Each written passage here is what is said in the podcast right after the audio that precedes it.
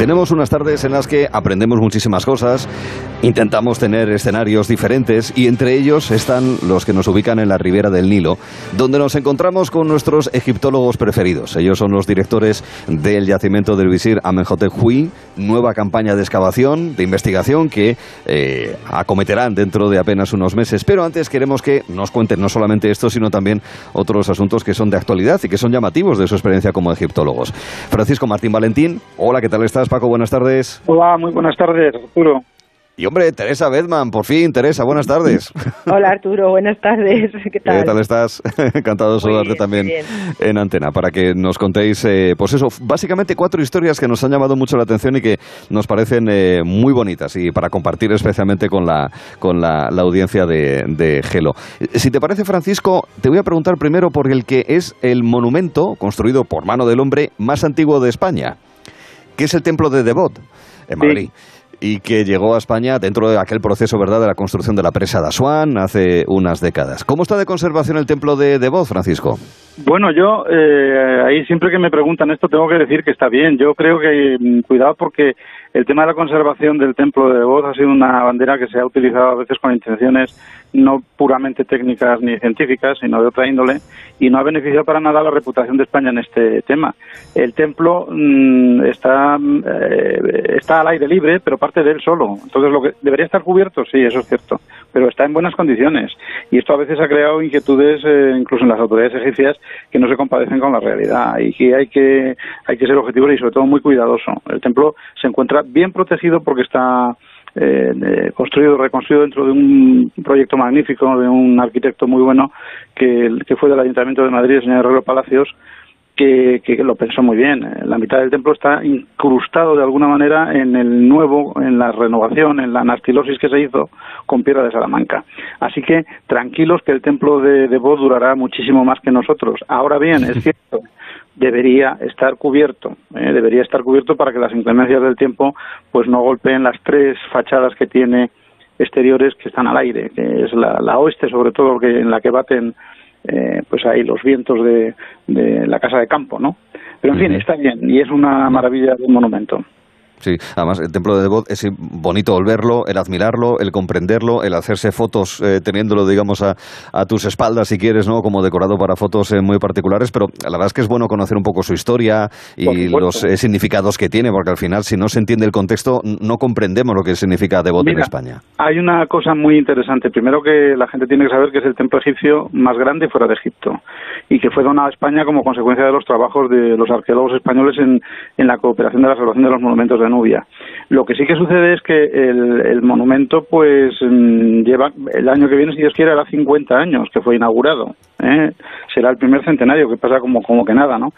Y precisamente el Instituto está preparando eh, una publicación de los textos jeroglíficos mm, completos del templo porque es una tarea que estaba pendiente de hacerse y saldrá publicada con motivo de este cincuentenario. Así que es muy muy interesante el comentario que me estás haciendo porque así podemos adelantar esta noticia que creo que es muy interesante para la ciencia española y sobre todo también para cubrir una responsabilidad que España contrajo cuando aceptó la donación del templo. Conservarlo no solamente es protegerlo contra los elementos o contra para que esté bien bien eh, preservado materialmente, sino que hay que investigarlo. Entonces, claro eh, qué duda cabe que 50 años aquí y todavía no hemos los egiptólogos españoles tenido la decisión de, hacer frente a una tarea que es elemental, que es publicar los textos para tener una idea completa del templo, pues yo creo que es momento. Sí, y, perdona, y hablando de todo esto, simplemente dos, dos cositas más sobre el templo, porque supongo que como tenemos muchos temas y poco tiempo, habrá que... Yo lo que quiero subrayar para que los oyentes lo tengan claro es que es el templo, ya digo, más grande, que alberga, alberga fíjate, mm, la, representación de 23 dioses egipcios y nubios, mm. que poca gente lo sabe, y que tiene todos los elementos para conseguir el culto y el rito, eh, tal y como se hacían los templos egipcios, tan completos como el templo más grande de Egipto, que es el de Karnak. Fíjate que eso, es como la ciudad del mm. Vaticano. Así que tenemos un privilegio enorme aquí y la gente tiene que, valorar eh, este monumento que, además es un regalo de Egipto y por el cual pues estamos muy honrados. Mm, ya digo que nos que hace falta comprensión, ¿verdad? Que no son solamente unas piedras, que es muchísimo más, eh, que es un monumento. De ahí, de ahí el, el, valor que tiene ese trabajo desde el instituto, que es el Instituto de Estudios del Antiguo Egipto, de los cuales, del cual sois, sois responsables. Comprometidos con el patrimonio faraónico y específicamente con el que existe en España. Exactamente.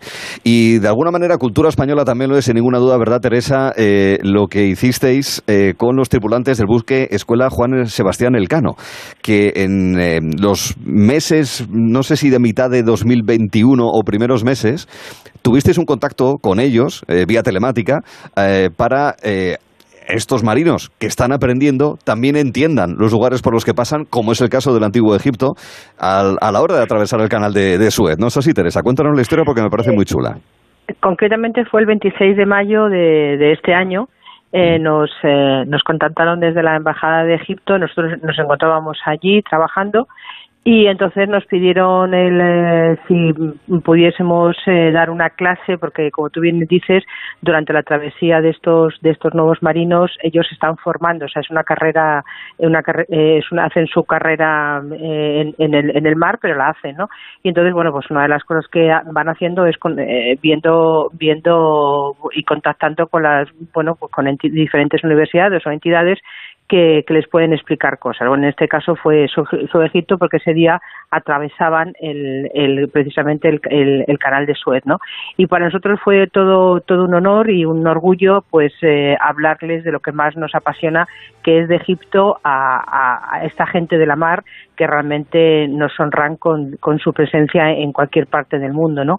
Y la verdad es que fue una experiencia súper bonita porque porque bueno, mm, eh, eh, Francisco les, les les comentó precisamente de las singladuras de otros buques españoles eh, precisamente en, aguas en aguas egipcias no y fue bueno fue bastante muy interesante para ellos también saber que, que no eran los únicos marinos españoles que se habían acercado a Egipto. Así que fue, fue un día bastante bonito sí, es que concretamente a ellos les sorprendió mucho Arturo un tema que es que con motivo de la inauguración del canal en 1869 pues eh, el primer el primer buque de guerra eh, que cruzó el, canal de manera institucional fue un buque de guerra español que era la fragata de hélice de tercera clase la Berenguela.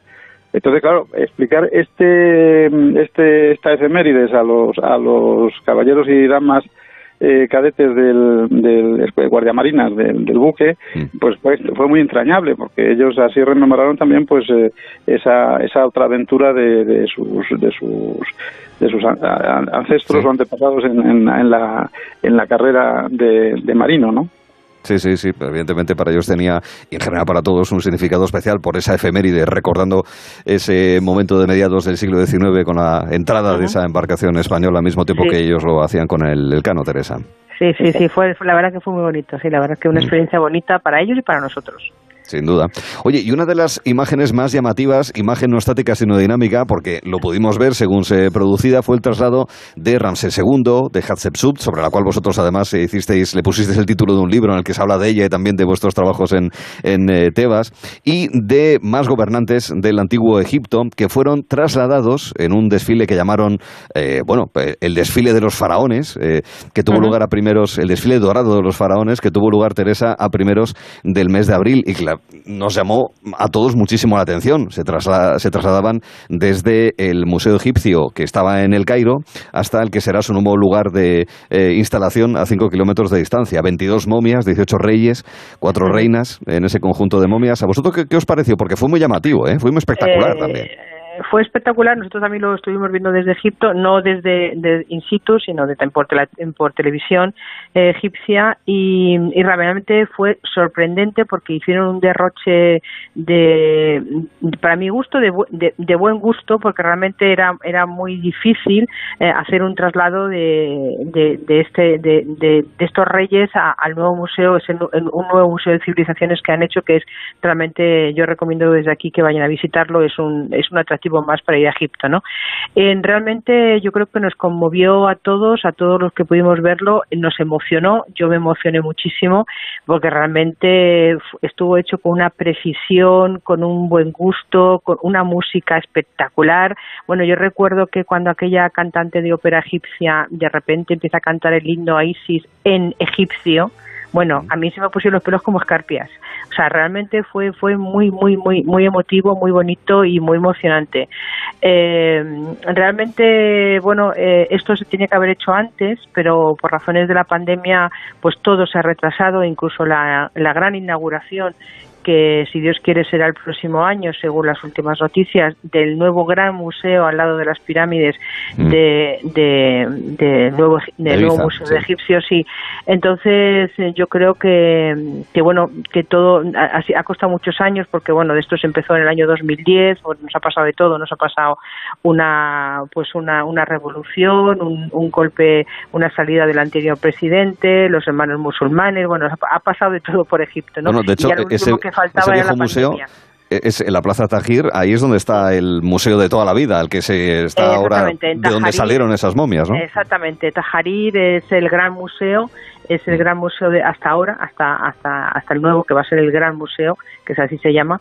Y realmente, bueno, es un monumento que aparte es súper bonito, es eh, que bueno, que, van a dejar algunas cosas también allí, o sea, no, ese gran museo no se va a demoler, porque a veces en internet dicen cosas, pero no, no se va a demoler, simplemente lo van a remodelar, sí sí, van a actualizarlo, porque claro, tiene más de un siglo y entonces, bueno, es complicado eh, las instalaciones y van a dejar, porque hay tanto patrimonio, hay tantísimo patrimonio, que da para llenar 20 mm, museos más, ¿no? Y entonces, eh, bueno, pues van a, van a dejarlo como emblema de la egiptología, porque además es que ya el propio edificio es una preciosidad, y lo van a remodelar por dentro y van a dejar después en el futuro, pues no, no se sabe todavía qué, pero van a dejar piezas eh, arqueológicas mm. Y ahora mismo pues vamos a tener pues el gran museo al lado de las pirámides, el, el museo de Tajarir, que seguirá siendo museo, y, el, y este nuevo museo donde han trasladado a estas 22 momias, donde también se espera que vayan más momias de momento, ¿no?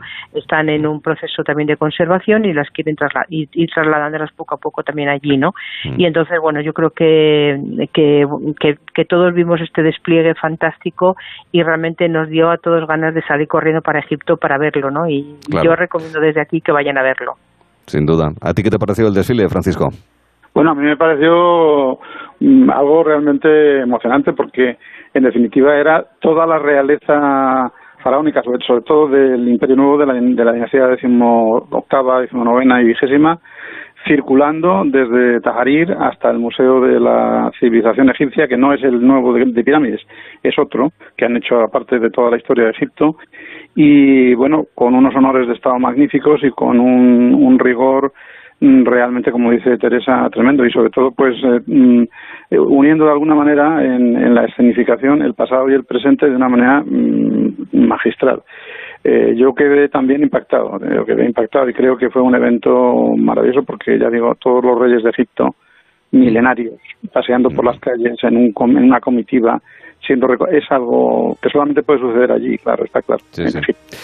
Bueno, lleváis dos, tres meses lejos de la ribera del Nilo y estáis ya mordiendo las uñas para regresar y lo haréis en los próximos meses porque habrá nueva campaña dentro de esas investigaciones que contamos además también en este espacio con vosotros, con Teresa Bedman y con Francisco Martín Valentín, de ese yacimiento de la necrópolis tebana en torno al visir Amenhotep donde vais cada vez conociendo más cosas, ya no solamente con la extracción de material, con eh, los hallazgos in situ, sino sobre todo de comprensión del momento histórico ¿verdad, Francisco? Sí, sí, es algo extraordinario porque la parte más interesante del proyecto actualmente para nosotros, que es la restauración eh, de, la, capilla del visir, nos está librando una información verdaderamente extraordinaria en los relieves con los textos, que los textos, como siempre, lo dicen todo. Quiero decir, eh, leer es lo dejaron casi todo allí, ¿no? Entonces eh, estamos eh, descubriendo en los últimos cuatro, tres o cuatro años que estamos haciendo los, la puerta y los muros y, lo que queremos avanzar este año, desde luego, un, una, unos textos especialísimos de, corte religioso eh, que identifican la época específica del visir y de la mejor tercera de la revolución, la revolución de Agenatón. Entonces, esto cuando esté todo puesto y cuando lo podamos publicar también y lo demos al estudio y al conocimiento de la ciencia, va a ser un, una cosa extraordinaria. Luego, claro, está la excavación de la que si quieres te puede hablar Teresa. Sí, claro. Adelante, Teresa. Bueno, pues eh, después de. Nosotros es que siempre hemos hecho tres cosas al mismo tiempo. Una ha sido la excavación, restauración y conservación de todo lo que hemos ido encontrando a lo, largo de estos 13 años, ¿no?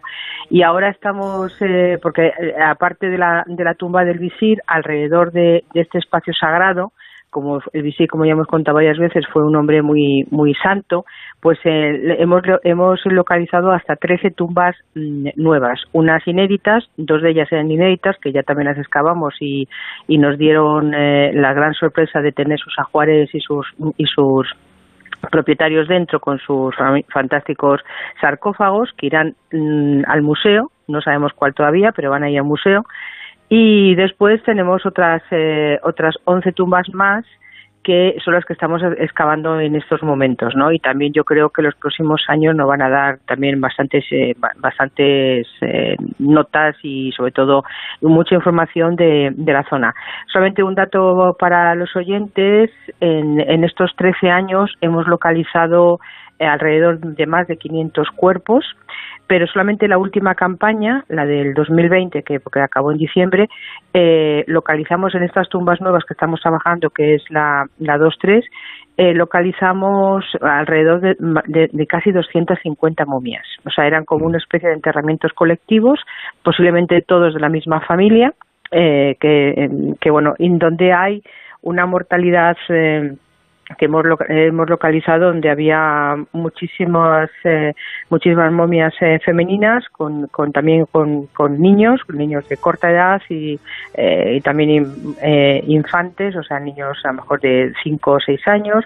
O sea que a eso tenemos que estudiar las razones porque pueden ser pues pues algún tipo de epidemia o simplemente porque la mortalidad en Egipto en ese momento era muy alta. Eso está esto está en estudio. Entonces bueno y este año pues esperamos que tengamos una una excavación también magnífica, como hemos tenido estos últimos 13 años, y, bueno, pues eh, pues siempre con el con la ayuda y el amparo de, la embajada de, de, España en, Egipto sus mm. autoridades, su embajador y su, y su consejero cultural que realmente apoyan mucho eh, nuestra nuestra misión y también a las autoridades egipcias que, que bueno que, que siempre no, nos echan una mano. Mm. Bueno, eh, trabajo de investigación, de documentación, de estudio, pero también de divulgación, no solamente aquí, sino además, y creo que ahí Teresa tienes mucho que ver, eh, también de, divulgación, de difusión, ¿no? insisto que nosotros llevamos ya unos cuantos añitos aquí, afortunadamente haciéndolo, eh, pero bueno, con, al igual que otras muchas actividades, tiene su versión telemática, ¿verdad? También, como la que hiciste con los guardamarinas del Cano, también os está sirviendo para divulgar con conexiones telemáticas, Teresa. Eh, pues mira, sí, la verdad es que las cosas hay que sacar, de todo lo malo siempre hay que sacar algo positivo, ¿no? Y en esta pandemia nos ha hecho todos súper super ingenieros en, en, en, en, cosas telemáticas, en hacer cursos online, en hacer con videoconferencias, en hacer, y entonces, bueno, pues una de las cosas que hemos puesto en marcha eh, este, este año ha sido, bueno, diferente con la Universidad de Málaga, que nos ha echado, que es donde nosotros damos mm. eh, las clases del máster de egiptología, pues nos eh, y unimos varias universidades, como por ejemplo la de Luxor, con, y varias universidades de Minia y el Cairo, y entonces hicimos unas jornadas también súper interesantes en, en español, en español, que soy que hay que, con alumnos de, de Egipto, eh, alumnos egipcios en español, sobre egiptología, sobre turismo, bueno, era un poco dar una, una visión al, al mundo de, de cómo la, la, la historia puede, puede ayudar a que las nuevas generaciones puedan explicar su, en este caso su, su, patrimonio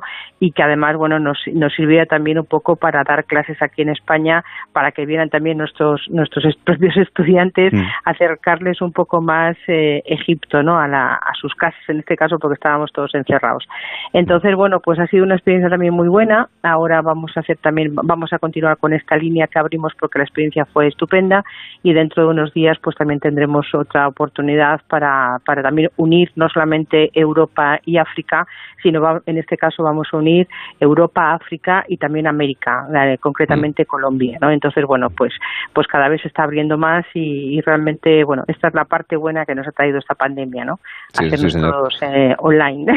Telemáticos, nos hemos convertido en telemáticos. muy telemáticos todos. Y al final, en definitiva, eh, importa eso, ¿no, Francisco? Que pese a la pandemia, pues se pueda seguir investigando y se pueda seguir eh, difundiendo esos conocimientos, ¿verdad, Francisco? Sin, sin duda, y además mm, lo que es más importante, que podamos seguir haciendo escuela de psicología en español.